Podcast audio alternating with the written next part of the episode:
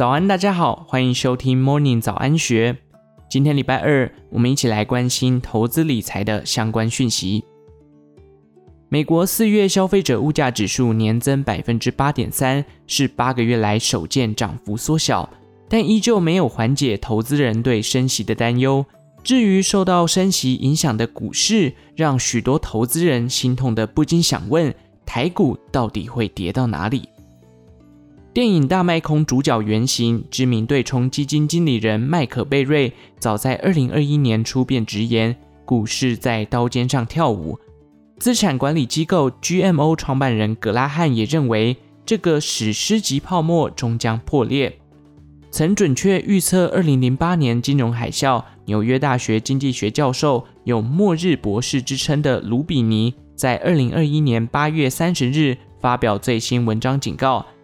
通膨加剧和当前的财政政策可能引发严重的债务危机。当前美股的市场狂热将含泪收场，重演类似2008年那样的崩盘惨剧。股神巴菲特2001年在财新杂志发表的巴菲特指标，任何时刻都是判断股市估值高低的最佳评估工具。他表示，巴菲特指标若在百分之七十到百分之八十之间，可能很有赚头。但如果接近百分之两百，就是在玩火了。二零二一年八月二十七日，巴菲特指标冲上百分之两百零五，显示美股已被严重高估，崩盘可能即将到来。许多专家的悲观预言，投资人一定会有一个疑问：如果这一波十三年融景结束，台股会跌到哪里？这个问题难如登天，因为股市的变数太多，没人说得准。如果有人说他可以准确预测，那他不是神仙就是骗子，要不然就是运气好。我们只能用过去的历史经验值推论，准确不准确是一回事，重点是方向和趋势。毕竟投资股票第一要务是要掌握方向和趋势，其次才是买卖时间点的掌握。从一九八四年算起，台股经历了四次大循环。分别是一九八四年到一九九零年的七年循环周期，一九九零年到二零零一年的十一年循环周期，二零零一年到二零零八年的七年循环周期，二零零八年到现在荣景都尚未结束，挑战史上最长荣景。一九八四年到一九九零年循环周期结束后，指数由一二六八二点跌到二四八五点，跌幅高达百分之八十。指数几乎是腰斩再腰斩。一九九零年到二零零一年的十一年循环周期结束后，跌幅高达百分之六十七，而且跌破十年线。而二零零一年到二零零八年的七年循环周期结束后，跌幅也高达百分之五十九，也跌破了十年线。这一次由美国智慧行动装置引领的融景尚未结束。这期间，二零零八年遇到欧债危机。二零一五年遇到美国债信危机，二零二零年新冠疫情危机等，台股大盘指数崩跌，皆回落十年移动平均线。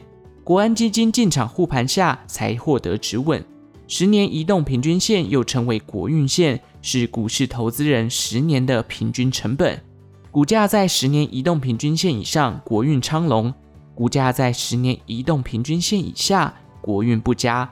也难怪国安基金都在十年移动平均线进场护盘。依据过去台股四次大循环的经验，一旦循环结束，指数多是腰斩，且都跌破十年移动平均线。假设在半导体、电动车、元宇宙三大支柱发功下，二零二二年第三季上攻两万点，如果景气在此时反转向下，下跌百分之五十，就是一万点。十年移动平均线也在一万一千点左右。万一这个推论成真，投资人也别怕，在一年半之内又将开始十年的多头。要记住，每一次的崩盘都是在创造将来上涨的空间。俗话说：“贵上即反贱，贱下即反贵。”所以众人贪婪时，你要恐惧；众人恐惧时，你要贪婪。投资人一辈子遇不到几次这样的大好机会。一旦遇到了，要好好把握，危机入市，翻转你的财富人生。以上内容节录自财经传讯出版社台股超完美风暴后的大荣景，详细内容欢迎参考资讯栏下方的文章连结。也欢迎您订阅金州大耳朵的频道。最后，祝福您有个美好的一天，我们下次再见。